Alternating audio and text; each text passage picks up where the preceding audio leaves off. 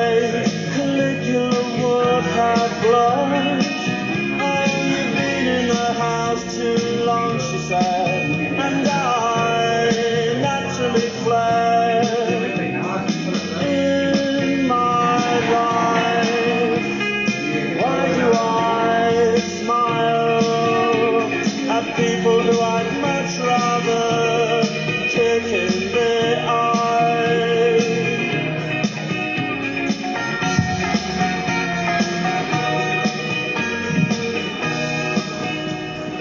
Tal amigos? Este, buenas tardes, bienvenidos a Contraportada. Hoy problemas técnicos para comenzar. Bueno, igual, bienvenidos a Contraportada. Hoy es 15, hoy es quincena. Hoy es 15 de junio del 2021. Estamos este, muy contentos, Chema, porque pues hoy nos tenemos una invitada especial, pero primero salúdanos, Chema. ¿Qué tal? Buenas tardes a todos nuestros cibernautas. Un saludo desde acá y les va hasta allá. Hola, David. Y tenemos una invitada. ¿Qué? Dinos quién, David, por favor. Perdón. ya, llegó. fallando el micrófono. Ya llegó. Justo llegó, ¿no? Hoy tenemos a Sisi, este, que, que la semana pasada nos prese- presentó un libro que se llama Poesía y Desempleo aquí en la biblioteca. Sisi, ¿cómo estás? Muy bien, David. Muchísimas gracias a ti y a Chema por invitarme a, a este programa, en este lugar tan hermoso. Estoy muy emocionada. Si tuvieran la vista que tenemos desde aquí, uy, pero al ratito la voy a subir a Instagram unas fotitos para que vean. Ah, qué chido. Sí, para que vengan a la biblioteca, es lo más importante de todo. Pues Sisi, platícanos un poquito de ti. O sea, para los que no te conocemos, o sea, ¿qué, qué nos puedes platicar? ¿Quién eres? ¿Dónde- ¿De dónde vienes? ¿A qué te Bueno, pues mi, mi nombre científico es Islali Rodríguez Mendoza y yo soy de aquí de Guadalajara, de aquí muy cerquita de por el Parque Morelos. Eh, bueno, la biblioteca, para quienes no lo sepan, la Biblioteca Central Estatal eh, Maestro Ramón García Ruiz está muy cerquita del barrio del Santuario. Bueno, todavía es el barrio del Santuario aquí, ¿no? Está por la Está calle. como entre Centro Barranquitas y Ah, Santuario, claro, Centro está- Barranquita, sí. Eh, pero bueno, estamos a unas cuadras de las deliciosas tortas del santuario. Sí. Este, entonces, bueno, yo, yo soy de por aquí cerquita, ya llevo muchos años viviendo en el DF, me fui para allá porque yo estudié letras hispánicas aquí en la Universidad de Guadalajara y eh, a mí me interesaba desempeñarme en el campo de la edición eh, y del mercado editorial. Entonces, bueno, eh, aquí en Guadalajara, a pesar de que hay una gran riqueza de editoriales independientes muy importantes a nivel nacional, a nivel internacional, está la FIL, que es la feria eh, del libro en español más importante del mundo. Eh, está la universidad, desde luego, pero pues como que nunca encontré un, un lugarcito para, para, trabajar aquí, para hacer lo que quería hacer, para aprender lo que quería aprender. Entonces me vi en la forzosa necesidad de irme al DF a, a trabajar para allá. Allá llegué a trabajar con Mónica Nepote, otra eh, poeta que admiro muchísimo, que quiero muchísimo, editora también eh, de aquí de Guadalajara. Ella estaba en Tierra Adentro, entonces bueno, por, por azares del destino me fui a trabajar para allá y ya, desde, desde entonces estoy yendo y viniendo, eh, pero siempre estoy eh, escribiendo pues con el corazoncito puesto en el retiro. sí. Y que, bueno, nos viniste a presentar este libro de... Ah, sí, pues... Bueno, poesía y desempleo, que el título está atractivo. sí, pues si hay desempleo es un libro de ensayos, el primer libro eh, que no es de poemas que, que, publico y bueno, tuve la fortuna de que lo publicara esta hermosísima editorial que se llama Libros Soberanos, que eh, bueno, se, eh, son cuatro editores, es Oscar Tagle, Jorge Rendain, eh, Gerardo Esparza y Rodolfo Ortiz, Ortega, ay, no me acuerdo del apellido de Rodolfo. Este. Mm, y sí, acaba de, salir este año y bueno, son ensayos en torno a la relación que hay, bueno, de entrada eh, a la poesía como...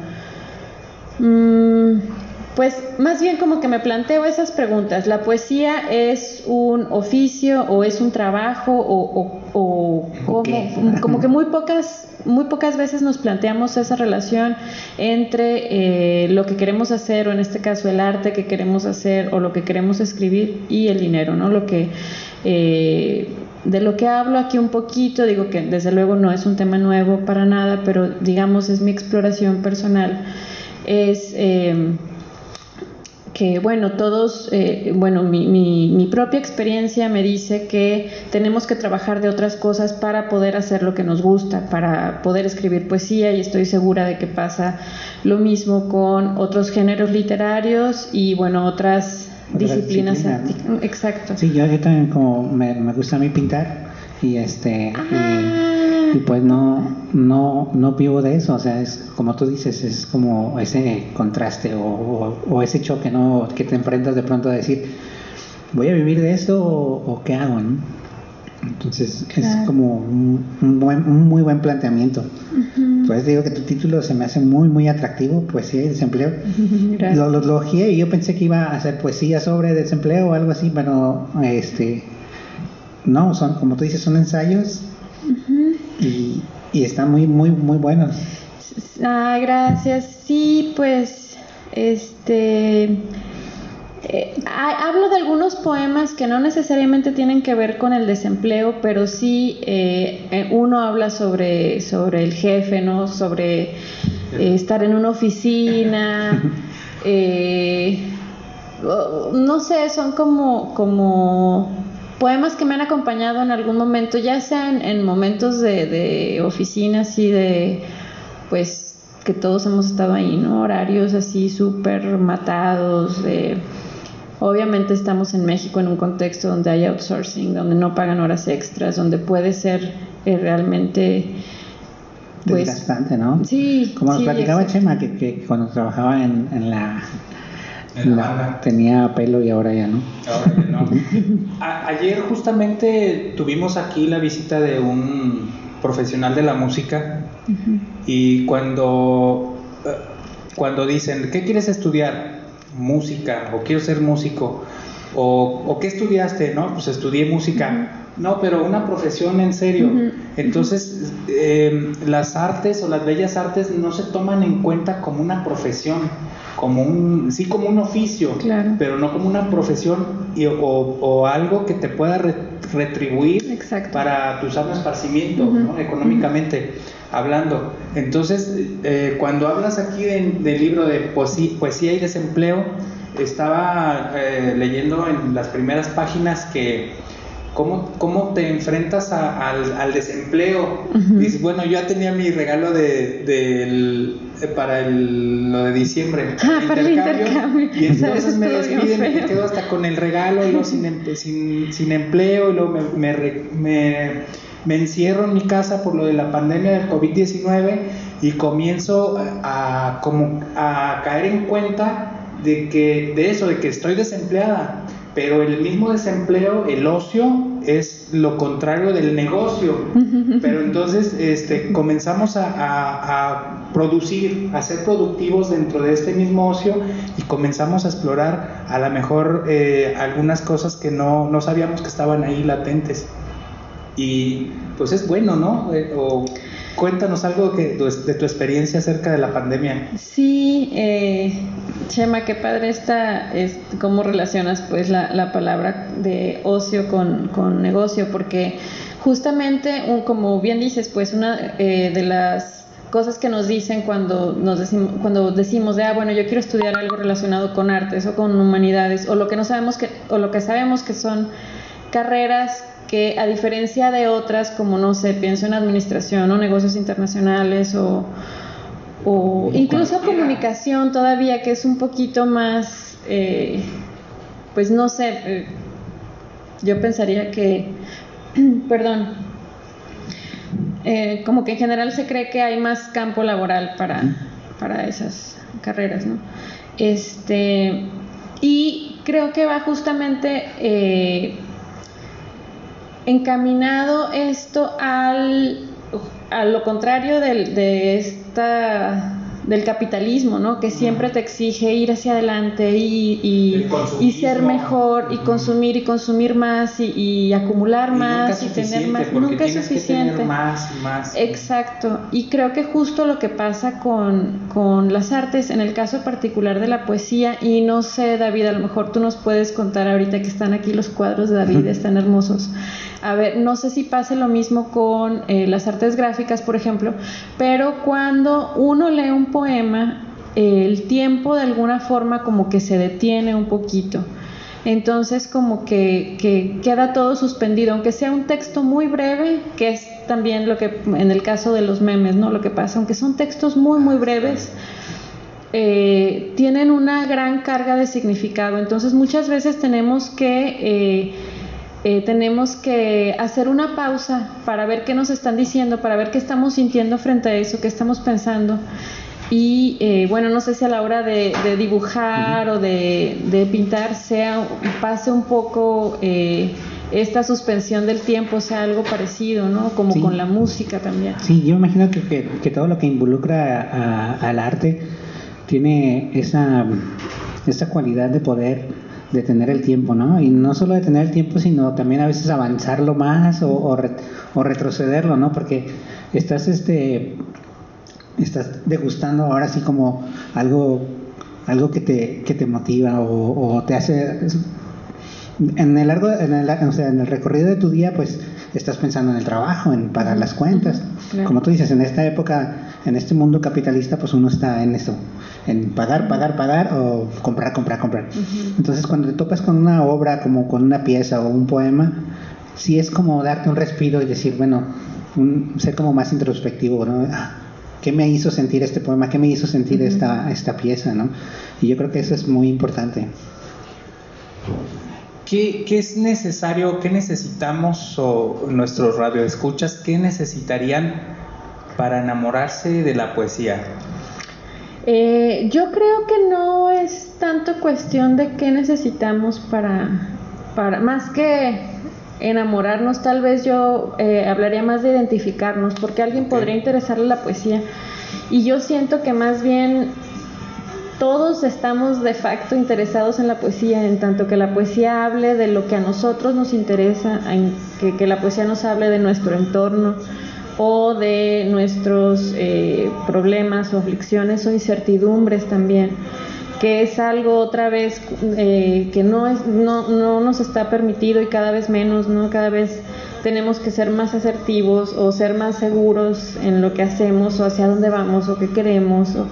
y justamente creo que la poesía es como este eh, freno de mano, pues, así como que nos va deteniendo, como que Ah, Sería como relacionarlo como una con una pieza musical, con una obra maestra o con, con una, un masterpiece no sé, algo así. Sí, totalmente, pues más bien creo que, que eh, pues sí, como decía David ahorita, no solamente con la poesía, sino con, con todas las artes es lo que, lo que pasa, ¿no? O sea, eh, vamos a, disfrutarlas o a relacionarnos con ella, en, con ellas, con estas obras, este, en medida de nuestros ritmos y musicalidades también, porque pues sí, como bien dices, la poesía es, eh, es, es, es ritmo, es música, es antes también, ahora que está bueno, esta, eh, que es un tema muy, muy discutido cada vez más, lo de los derechos de autor, por ejemplo. Y bueno, antes la poesía era de memoria, era tan musical que, digo, la mayoría de las personas no, no sabían leer, no sabían escribir, entonces la poesía es algo que ha pasado a través de las centurias. Sí, claro. De hecho, eh, ahí entran los, los ritmos, los Sí, claro. sonetos, Claro, todo claro. esto, ¿no? Sí. Las, la, Sí, la las- literaria. Claro, claro, o las coplas, la tradición oral también, que entonces después iban cambiando eh, lo que decían, se mantenían las rimas, pero iban dando noticias de pueblo, los corridos. Los corridos famosos, Claro, ¿no? De, aquella, de aquella- Los corridos famosos, me acordé de los corridos famosos, David. Como tú cuando te corrieron de la banda de guerra. ¿O ¿De qué corridos hablas? Esto en la, en la nostalgia. Vamos a un corte. Vamos a un corte y ahorita regresamos.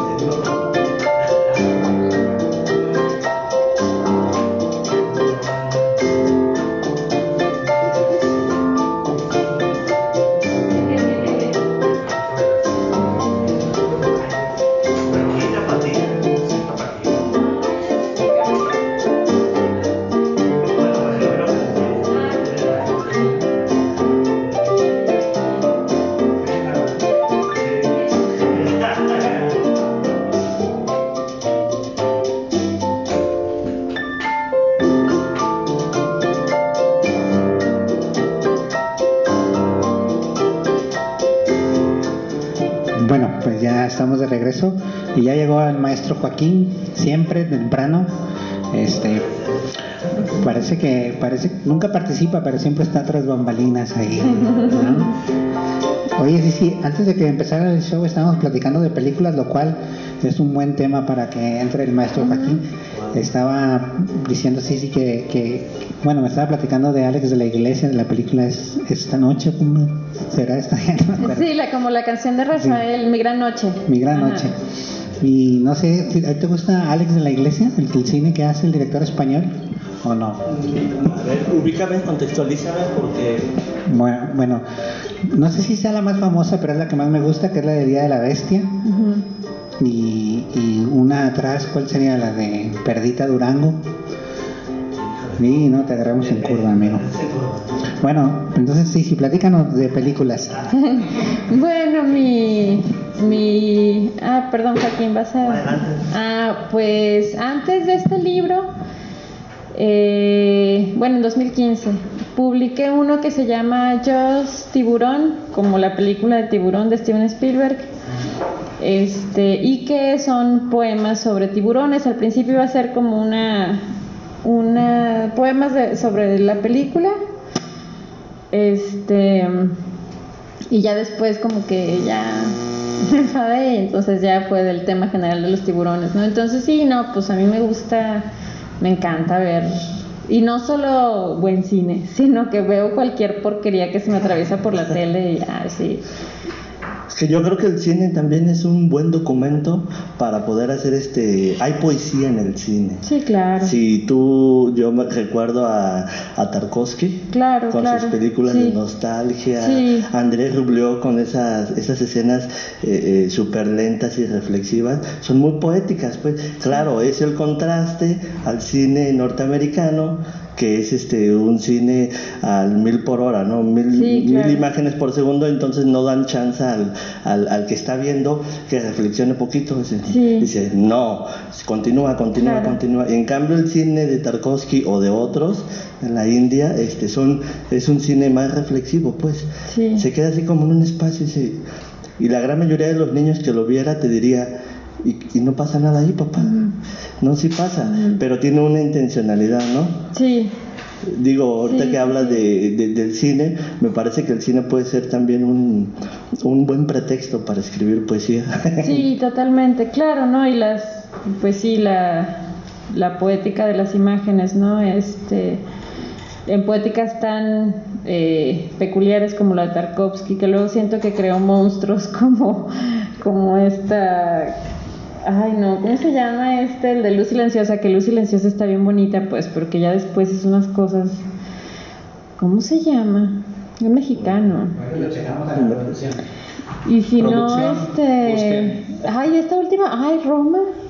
Esa escena que, ajá, que era como. que tenía muchos elementos que podrían parecerse como algo de Tarkovsky o como que era lo que quería hacer este. En, en la película Roma. En la película de Roma, está- donde se está quemando la- el. Oh, sí. Ajá.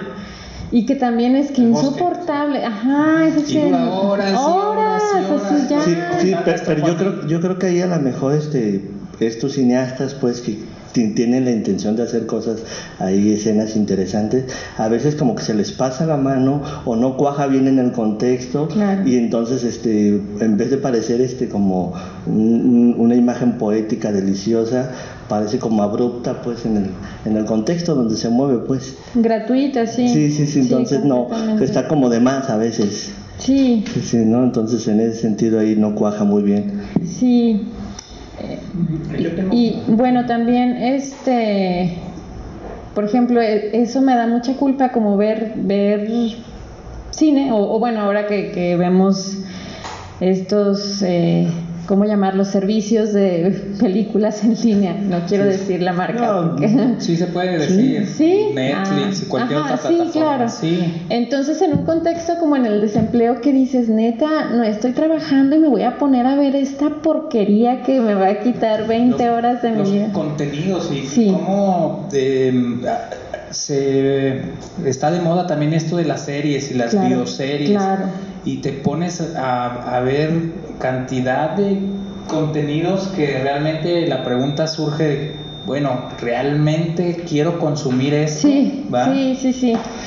Y, eso, esa, eso que dices ahorita me, me estoy acordando de una nota de hace que serán cuatro o cinco días, de no sé si conocen a Roger Waters, Sí. eh, bueno, pues el bajista de, de Pink Floyd, que después se hace independiente, le acaba de decir hace tres días o cuatro días a, a Leo, el dueño de Facebook y de Instagram precisamente, este, ¿cómo se llama? Leo Zuckerberg. Leo Zuckerberg, este, le pidió, le mandó una carta a, a Roger Waters pidiéndole que quería utilizar la canción eh, Un ladrillo más en la pared 2 Ajá. eh, en una promoción de Instagram. Ajá. Entonces este, estaban en una conferencia y Roger Waters le dijo, mira, me acaban de llegar apenas hace unas horas Ajá. esta carta de Leo Zuckerberg, ¿no? Y pues no, le dice, ¿está loco este o qué?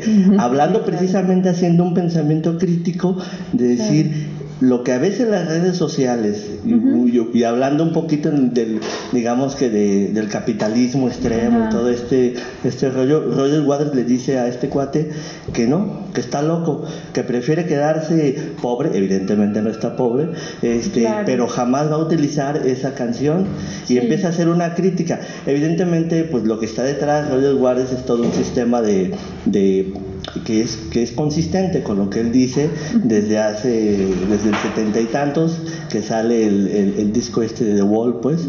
Pero eso me hace pensar un poquito en esta idea que dices, pues, cómo a veces estamos consumiendo, consumiendo, consumiendo, consumiendo, a veces sin darnos la pausa porque la poesía, hablando del libro de poesía, pues este, a veces necesitas más bien este, un, un, un espacio de tranquilidad en donde evidentemente se te agolpa todas las imágenes para poder eh, la persona crear, pero cuando estás en el, en el, otro, en el otro lado consumiendo, consumiendo, creo que más, más, más que servirnos para producir o crear, a veces este, nos estorba, pues. Sí. sí o sea, por eso lo, saco a, colación, pues, esta, esta anécdota de Roger Guardes, no sé si la, escuchaste. De que y que bueno, hay... Sí, perdón. Perdón, tenemos como dos mercados muy diferentes del arte, ¿no? Roger Waters, que yo creo que no necesita una libra más, un dólar más. Y tenemos estos, que, digo, eh, no, no es obviamente punto de comparación, pero más o menos eh, lo que pasa también en géneros como la literatura o lo que decíamos con las series y quienes hacen cine independiente o... Eh, y, algo importante, que, como el dueño de Facebook le pide esto o le pide autorización del uso de esta canción eh, a alguien que precisamente está en contra de todo el consumismo. Este, no sé, a mí me tocó ir a un concierto de de Jorge Aguas aquí en el, en el 3 de marzo y es un crítico constante del consumismo y del capitalismo y de todo eso. Entonces, bueno, sí, pero también es millonario. sí, así hay que decirlo. Esa es la contradicción, diría el maestro, ¿no? Pero una contradicción natural, pues finalmente el talento es consustancial al, a la forma en que se formó él, pues es, como es como querer bajarse del barco de la familia donde... No, totalmente, eh, sí, pero bueno, justamente este libro plantea una visión de la, de la cultura como desde un punto muy periférico, muy, porque aparte es sobre poesía, que yo creo que probablemente junto, bueno, quién sabe, incluso el teatro vende un poquito más. Eh, tal vez con el ensayo, tal vez pues si hay ensayos son los géneros menos eh, leídos, menos, no sé si menos leídos, pero sí menos distribuidos, ¿no? porque tenemos el mercado de la narrativa que sí es parte de, tiene una presencia muy fuerte en el mercado editorial, pues en las grandes editoriales, en Penguin Mondadori, que es como la editorial más grande del mundo, pues su parte fuerte es, es narrativa, ¿no? Entonces tal vez podemos, sí, o sea, como en este sentido, Roger Waters sería como, representaría como la narrativa y todo, y yo estoy hablando desde eh, un género completamente pues, que ni aparte yo creo que de los géneros literarios la poesía es el más este más complejo pues claro hay mucha poesía dependiendo de qué poeta pero algunos este pensadores pues la poesía es compleja pues no a veces no es fácil este abordarla a veces no es fácil entrar. Decía Octavio Paz no me acuerdo en qué texto en donde efectivamente la poesía era como esa parte, y me acordándome ahorita que este, vi ahí algo, este exactamente, una postal para Nietzsche, donde Nietzsche precisamente maneja este aforismos, aforismos, y en donde un aforismo es tan corto, tan condensado, tan pesado, con tanto contenido, claro, a veces con la grandeza de, de plantearlo al estilo no sé, este, mucho más fácil puedes entender. Sin embargo, hay todo un contenido muy pesado. En ese sentido, creo que este Octavio Paz hablaba de la poesía, pues que, no es fácil. Es decir, no es fácil escribirla, no es fácil consumirla, es mucho más fácil pues un cuento mm, mm, todos por su naturaleza. Pues. Todos los géneros tienen su complejidad. Eh, todo dependerá de a qué eh, autoras, autores estemos leyendo, pero sí, lo que dices definitivamente, pues aquí también hablamos del meme, ¿no? Que puede funcionar en ese sentido como, como un poema, esta condensación de la que hablas eh, se encuentra en los memes, ¿no? Sí, sí, sí, por eso me hacía pensar todo eso de, de, vi tu el título poesía y desempleo en este en esta en este, este pensamiento crítico pues del, del capitalismo, del desempleo, la cercanía de todo esto. Gracias. En, en el siglo pasado todavía, en el 19, existían poetas, no había poetisas. Yo creo que eh, ahora sí que el ser un, un, género propio de los poetas ellos tenían sus musas. Híjole. Para escribir, para escribir, para escribir, para escribir poesía en el género eh, femenino, ¿qué se tiene? ¿En qué te inspiras? ¿Qué- Mira, qué te yo creo que muchas gracias por preguntar esto porque me encanta hacer esta aclaración. Yo creo que en este siglo tampoco se- que existen las poetisas. Te aseguro que sí le, o sea, no, no. ¿Cómo no? Yo estoy viendo aquí No, soy poeta. ¿no? No, O sea, soy poeta. Es... un sustantivo padrísimo Ajá. porque termina en A y funciona para los dos Ajá. géneros. Digo, en, pensando en español que nuestra lengua marca género y bueno, a veces es complicado, pero justamente la palabra poeta es padrísima por eso porque Y está libre. yo soy poeta, eh, tú, o sea, no, no, no marca género, entonces está, está muy padre. Poetisa, la verdad, me parece un poquito en desuso y sí, creo que, digo, no sé qué opinen mis, mis colegas, yo con las, mi- mis amigas con las que, sí, no nos gusta tanto eh, poetisa. Ajá. Y la otra, bueno, lo de las musas es algo que ya se ha venido discutiendo muchísimo, ¿no? Que... eh, parte también de esta idea de que la poesía funciona como, o más bien, como de que el poeta es un elegido, un iluminado, y entonces hay, eh, es como un medium que no, no es cierto. Ajá. La poesía es un trabajo y es una de las acepciones de las que hablo aquí, que para escribir poesía tienes que hacer algo muy importante que es sentarte y escribir, y leer y reescribir y borrar y reescribir. Ese es el único trabajo que, que hay que hacer, no hay que esperar a que te Ilumine o que te hable un iluminen, o santo, que- no hay que esperar otras cosas, hay que esperar eh, que caiga el cheque, que es quincena. Eso te iba a preguntar, ¿se puede escribir con el estómago vacío? Pues yo creo que de poderse se puede escribir en todas las condiciones posibles, ¿no? Ahora que eh, las dificultades pues obviamente van a ser las mismas teniendo ciertas condiciones, ciertos, bueno, ya voy a empezar a hablar de privilegios, pues sí, de lo que... eh, Herramientas, ¿no? Vamos a claro, claro, claro. Igual la sí, tecnología sí, nos lleva a- totalmente. Digamos, antes agarrabas tinta, Sí, hoja, claro. papel y escribías a mano. Claro. Luego después vino la máquina, máquina de escribir y as- escribías y luego ya no podías borrar, tenías que arrancar la hoja, hacerla este, bolita y aventarla al bote de basura. Ahora tenemos las computadoras y el eh, las Claro. herramientas tecnológicas, ¿no? Sí, y eso sí, como sí. que facilita, ¿no?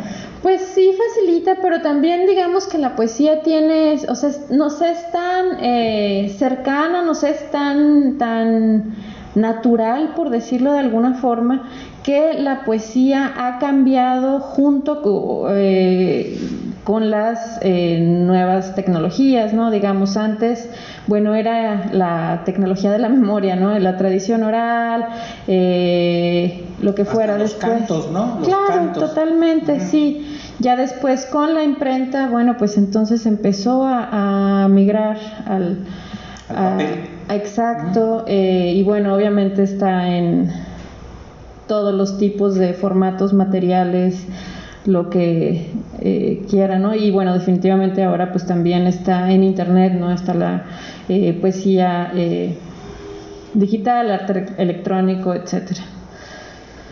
Bueno, este, vamos a hacer un corte y regresamos con este tema si quieren porque tiene Un descanso, por Sí, favor. ya se habían prendido. Debe acabar de tuitear. Às vezes nem a noite, nem Deus, nem diabos, nem ateus, nem a terra, nem os céus querem resolver o meu problema. Às vezes nem o dia, nem a luz, nem o sangue, nem o pus, nem o fogo, nem a cruz querem resolver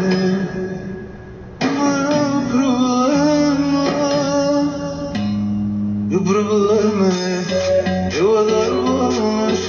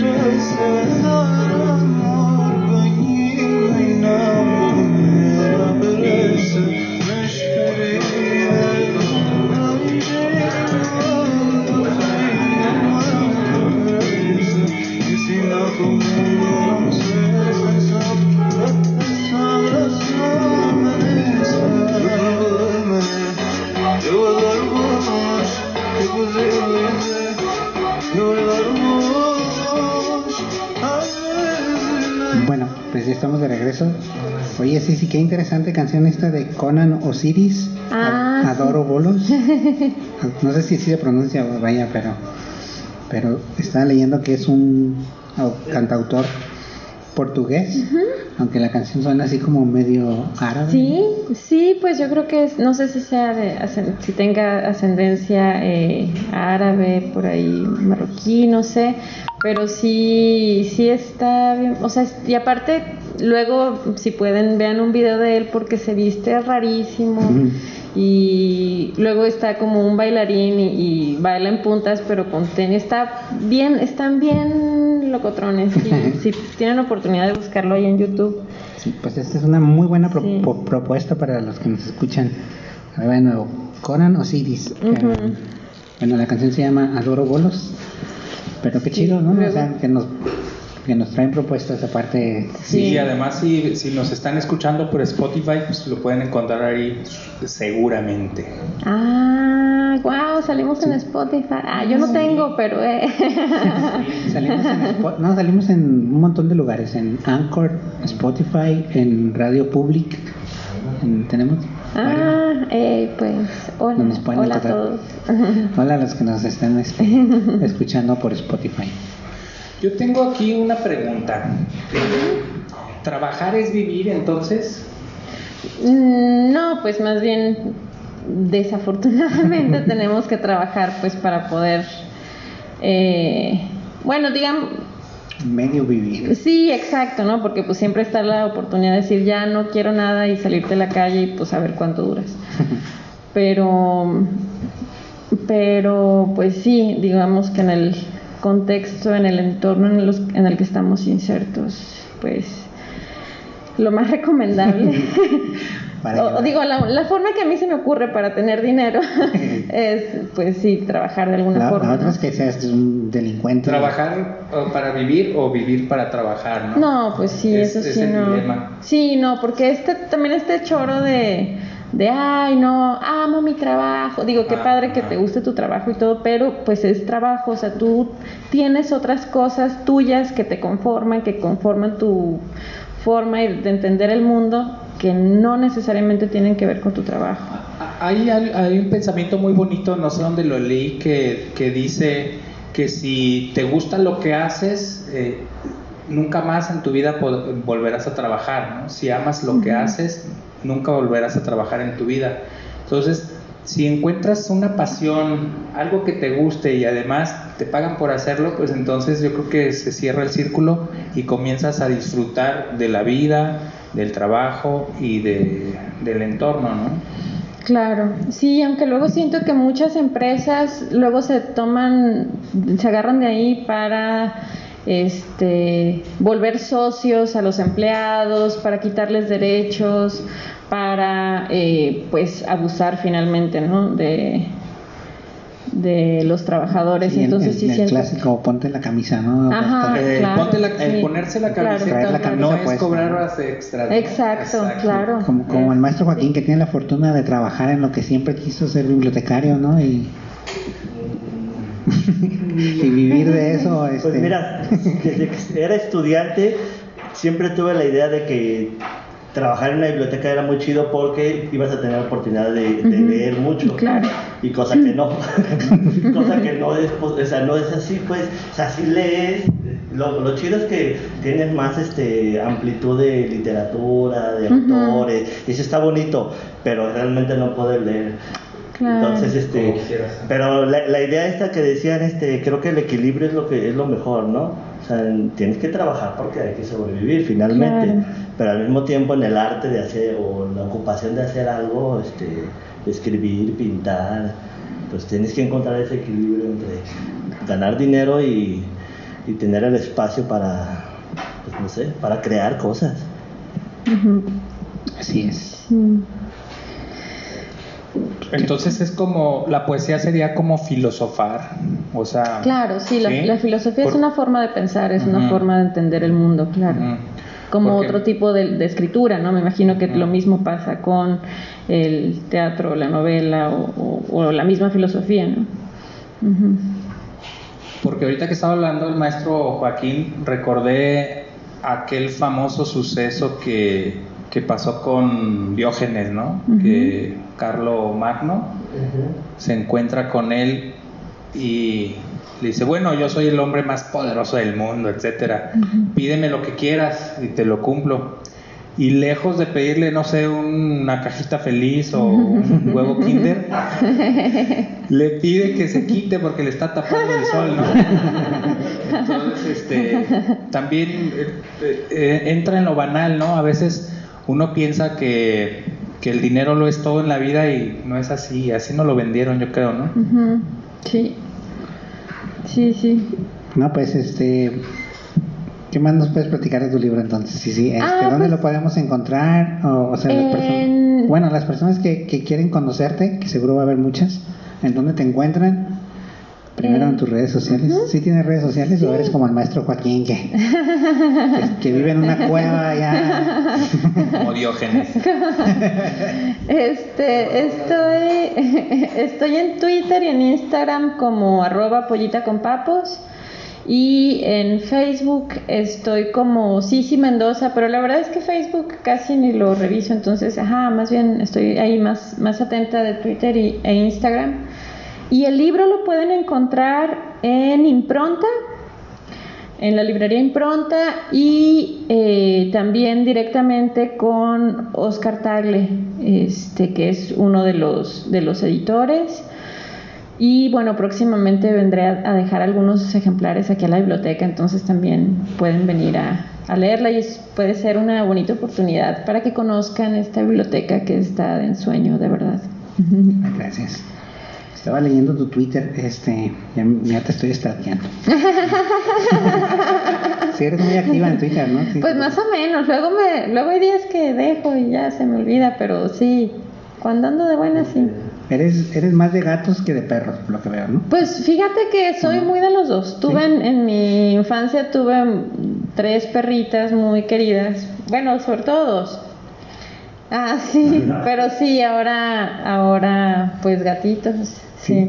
Tengo ¿Qué- dos gatitos. ¿Cómo se llaman tus gatitos? Eh, se llama, uno se llama Chai y el otro se llama Sinalefa, que ella es la Eh, decana. Como el y, restaurante. y bueno, el, el último ensayo que escribo junto con Atahualpa Espinosa, pues sí habla de memes de, de gatitos, el de ella Sí, de hecho este libro tiene dos, tres memes, ¿no? Sí, Sobre gatitos. sí, el de ya estoy harto, me quiero hacer el acto de la automorición. Sí, que explicabas ahí, ¿no? Que, que el, gatito está jugando con un hilo, pero esto de los memes a mí se me hace súper increíble para explicar cosas, ¿no? Sí, ¿Verdad? O sea, es, es algo bien didáctico, ¿no? O pedagógico, no sé cómo decirlo. sí. No, no sé, maestro Joaquín, que es maestro ahora sí en la prepa, yo no sé si lo usa mucho. Ah, qué padre. Sí, yo a veces este, uso mucho, fíjate, cosa interesante, no uso el Facebook, pero no necesito usarlo porque la verdad tengo tanta cercanía con los muchachos Ay. o con mi esposa, pues ella tiene su, su Facebook y a veces les dejo actividades de, a ver, hagan un meme tratando de explicar un concepto y el que más vistas tenga este, son puntos ahí extras para ustedes. Entonces se motivan y empiezan. O hagan un, este, un perfil de, de, de Sócrates con tal idea y se avientan a hacer unos perfiles muy interesantes y muy buenos. ¿Cómo me los hacen llegar? Pues con una simple foto, ¿no? A través de WhatsApp. Y ya después a través de, del. Facebook de mi esposa, digo, a ver, métete en tal. Y ya se mete, ah, sí, sí, está muy chido. Y entonces los muchachos, pues este, se prenden, no se aburren tanto y creo que les llega más fácil este, Sí. el contenido, pues en ese sentido. Sí, sí, sí. Sí, Me parece totalmente. fabuloso eso de los memes. O- Oye, y hace, ahorita estaba leyendo aquí atrás, dice, lo que más extraña de cuando el mundo existía es ir a respirar bacterias y hongos de las revistas viejas a bibliotecas. Aquí tenemos un montón. Uy, ahorita voy a ir a darme unos tanques. ¿Hace cuánto Este, que no vas a una biblioteca? Pues fíjate, que yo creo que esta es la primera a la que a la que he vuelto desde que desde pues sí desde antes de la pandemia. Ah, bueno, tal vez a la de mi escuela que del Colmex allá en el DF. Pero sí como pues justamente terminé mi maestría sobre Bandera de Provincias, que es una revista que se publicó aquí entre 1929 y 1930. Entonces sí tuve la fortuna de ir a trabajar a los fondos especiales de la Biblioteca Juan José Arriola. Este, y sí, como que sí, sí extraño, extrañaba mucho, pues ya ahorita ya aquí estamos de regreso, entonces pues muchas gracias. Pues cuando quieras, la biblioteca está, puertas abiertas, como le decimos a todos los que vienen, este, que, que, que regresen, porque luego se van como, como mayates con todo y hebra, con todo hilo, ¿no? ¿Qué les parece si vamos a un comercial? A ver, ¿qué necesitamos para inscribirnos y venir a la Biblioteca Central por uno de nuestros libros favoritos? Una identificación oficial, comprobante de domicilio, vienen, se inscriben aquí en un formato muy fácil, en cinco minutos lo llenan y se traen un aval con los mismos requisitos, identificación y comprobante de domicilio y un teléfono. Entonces ya nosotros lo registramos, les hablamos, si vienen los dos, el, el interesado y el aval, en ese momento se llevan sus libros, se pueden llevar tres libros a su casa por 15 días, por, ahorita Ah, por lo de la pandemia. Y si, si no los terminan de leer en 15 días, pueden renovar por teléfono otros 15 días. Y así de fácil puede- pueden tener acceso a este acervo cultural de cerca de 55 mil ejemplares que están a disposición de todos ustedes. Próximamente 50.001 con el que nos va a regalar. 50 mil uno. Que luego aquí van a poder encontrar es de poesía Poesía y desempleo. en el fondo, en el fondo de escritores Mendoza. jaliscienses. Ay, qué bonito, muchas gracias, qué emoción. Tenemos libros ahí muy padres. El otro día me encontré con, no sé si conoces a Julio Aro. Ay, Tiene, sí. tiene una obra de Sa- teatro aquí. Sí, y sabes que yo no sé con quién hablé hace como dos años. Hablé para preguntar si tenían, porque tiene dos obras de teatro. Sí. Una está, bueno, no sé si las dos están publicadas por El Milagro, no recuerdo. Pero una estaba en el Centro Cultural Helénico, en el DF, y otra estaba aquí. Y hablé y alguien, no sé quién me contestó, súper amable, pero me dijeron Ah. yo. así, sí, claro. pero de verdad que, que fue una sorpresa muy bonita. Primero que, que la tuvieran, pues, que y, y luego la atención, porque como que uno también a veces dice, ay, no, pues ni van a contestar, o como que... que yo me enteré, perdón, déjame decirte que yo me enteré de esa obra de Julio Aro por una persona que habló de México, creo que fuiste tú. ¡Ah! Se Oye, cerró el pues, círculo. En, en ese momento, Ah. cuando yo empecé a buscar como me gusta, dije, ah, pues sí, ¿cómo no me gusta? Sí, hay que poner el personal. Em- empecé a buscar y dije, oh, sí hay aquí algo. Entonces ya fue cuando te, te, te Ah. comenté, sí, sí está, y, y creo que hasta le sacamos foto, yo le saqué foto, pues, o una foto. Qué padrísimo, Uy, Joaquín, pues muchas gracias. La verdad es que fue muy alentador y muy bonito que porque me trataste así súper bonito. Obviamente, pues, o sea, no nos, nos acabamos de conocer ahorita. Este, entonces sí fue como muy bonito de, ah, qué padre, pues sí están, finalmente están cuidando el acervo. Yo, yo no sabía que había escrito, pues, o sea, Sí. o sea, por lo menos que se había sido publicado. Ajá. Entonces ya cuando lo vi, dije, ay, no, sí es cierto. Sí, sí está aquí una obra. Sí, sí, sí. Pues aquí tenemos, creo que es la de la mujer araña, ¿no? La, el, el- el libro. Sí, no me acuerdo. No, no, algo sobre la mujer araña es una obra de teatro. Ay, ahorita vamos a verla. De hecho, de hecho le- pues es una copia así medio que ya está muy delicada y se le están cayendo las páginas. Ay, ya Y la, creo que creo que la vez pasada que vino mi primo con el que grabó, mi- lo- le sacamos copias Ah, y se la llevó. Pero el libro está en, En reparación. en reparación, ¿cómo se llama? Encuadernación. ¿Cómo se llama el departamento de Lupita, Hospital. El Hospital de Libros, ¿no? Es encuadernación, ¿no? Un saludo para nuestra compañera Lupita, que por aquí anda también, hoy vino a... Sí que nos debe también, nos debe también una entrevista y Sí, de- sobre. Ah, sobre los es- sobre los sustos en la biblioteca y estas anécdotas. Sobre la monja. Platícanme de la monja. Sobre Soy coleccionista de monjitas. Aquí, aquí, bueno, pues cuestión de que vengas un día en la noche o algo así, A las 12 de la noche. para que te tomes una foto con ella. Ah. No, no, es una, es un mito de la monja, no sé si sea Pues yo, no- yo tengo aquí cuatro, para cuatro años trabajando y no he tenido ninguna experiencia ningún- sobrenat- satu- sobrenatural. no. perdón. Voy los libros de la gente cuenta. Lo lo Ya no- ya no hay. Y este, no sé Joaquín si ha tenido experiencias, pues ya es que tiene como... Yo tengo aquí ya bastante tiempo. Este, yo entré en la biblioteca militar en el área invidentes, luego me, me cambiaron para acá. Ajá. Y anteriormente se quedaban policías estatales 24 por 24. Ajá. Entonces salía uno a las 6 de la mañana y entraba el Ajá. otro. Y ellos decían que escuchaban muchísimas cosas, que se caían cosas, Ah. que aventaban cosas. Entonces había policías que eran muy miedosos y no se metían, se quedaban acá afuera.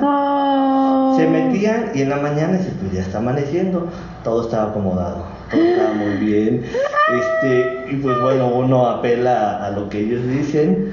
Yo lo único que he escuchado cuando me quedo, no hora en paz, es ciertos ruidos ahí por los baños, pero pues yo le doy una explicación más bien lógica. Pues no, no pasa nada. Nada más eso sí, dos veces me pasó que cerraron aquí y de pronto empezaron a mover la puerta muy fuerte.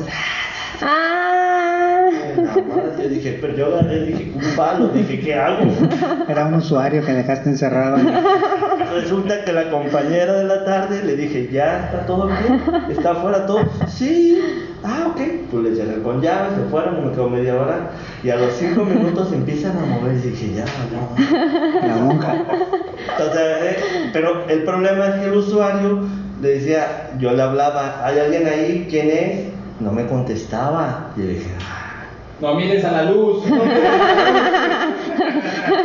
hasta que dije, pues tengo que abrir, empecé a abrir. "Este soy yo. Estaba bien espantado el muchacho. Ay, pobre.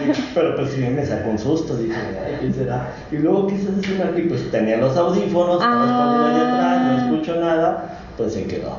Y la otra fue una muchacha que le dicen por aquí, de la Bogotá, Colombia, no sé por qué, es una indigente, pero que viene a leer, o venía, Ah, ahorita ya no venía mucho, mucho. Este, pues sacaba muchos libros, ¿no? Ajá. Y se divertía, pues. Ah, qué importante es que chido. se divertía. Pero un buen día se le hizo fácil meterse al auditorio. Ajá. El auditorio, pues este, normalmente está solo, no hay nadie. A menos cuando ponemos películas, pues sí. Se hicieron la hora de irnos, se fueron. Ella se quedó dormida con los libros ahí dentro del auditorio. Oh. Y al siguiente día que llegan, pues fue un sustote para los que llegaron. Porque la muchacha estaba allá afuera, creo que en una mesa, acostada.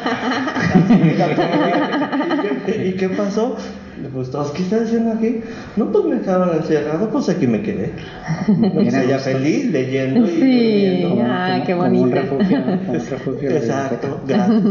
Oye, vamos a un corte y regresamos para despedir así. Sí, sí. Con una canción del personal, por favor. Eh. Nos vas a poner. Tengo la de...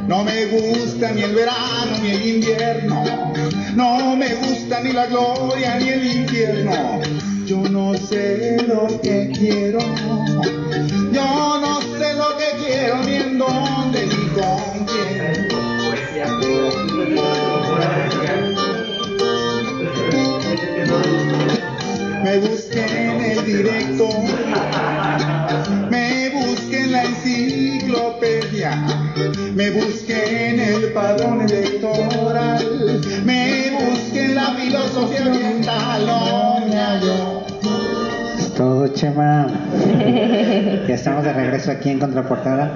Este, ya para despedirnos, no sé si si, si quiera agregar algo, comentarnos, platicar, leernos o lo que ella guste, ¿no? Este, ya le dije que son sus 15 años. que- Muchas gracias. ¿Qué, qué libro les recomendarías a los muchachos? Como para interesarse en la poesía, Eh, en la literatura en general.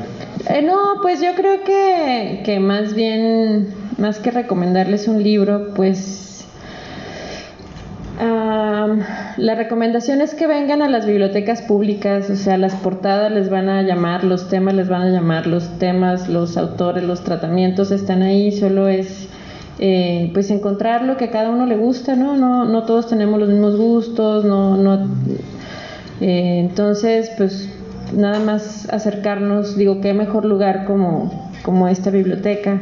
Y bueno, también quería agradecer muchísimo a mis editores, ¿no? Este, a Oscar Tagle, a Jorge Orendain sobre todo, que fueron los que estuvieron más presentes en el trabajo de, eh, de- del armado del libro, de de la corrección, de todo, pues todo el trabajo editorial que hay detrás del libro, desde luego la publicación, y pues también muchas gracias a Atahualpa, que él fue el quien escribe la mayor parte del último ensayo, que además es el más divertido, es donde vienen los memes.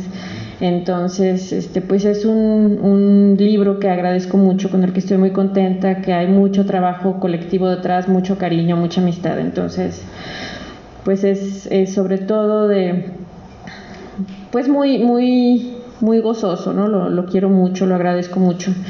Y voy a leer una partecita este, que habla justamente sobre las eh, acepciones del trabajo y de cómo, de, de ahí más o menos intento eh, responder si la poesía es un trabajo o no.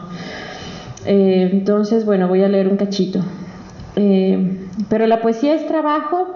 El Diccionario del Español de México registra 11 acepciones de trabajo, de las cuales cito solamente las que creo pertinentes. La primera, actividad física o intelectual que se realiza eh, continuadamente para producir algo. Trabajo manual, trabajo mecánico, trabajo mental. ¿Podría existir entonces un trabajo poético?